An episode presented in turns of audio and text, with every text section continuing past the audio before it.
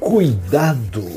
Aliás, cuidado não para só tomar cuidado, mas lembrar como é importante oferecer cuidado. Oséias capítulo 11, verso 3 fala como Deus é. Ele é o Deus que agiu na história do seu povo. Ele abençoou Efraim, ele ajudou a aprender, a mostrar como ele deveria andar, cuidou dele de maneira muito especial e até mesmo o curou. Isso nos lembra dos milhares e milhões de enfermeiros, médicos, profissionais de saúde que, em sintonia com essa atitude, trazem toda a postura de cuidado do bem-estar de todos. Uma coisa que tem raiz no cuidado divino e que serve para a bênção de todos. Parabéns aos profissionais de saúde.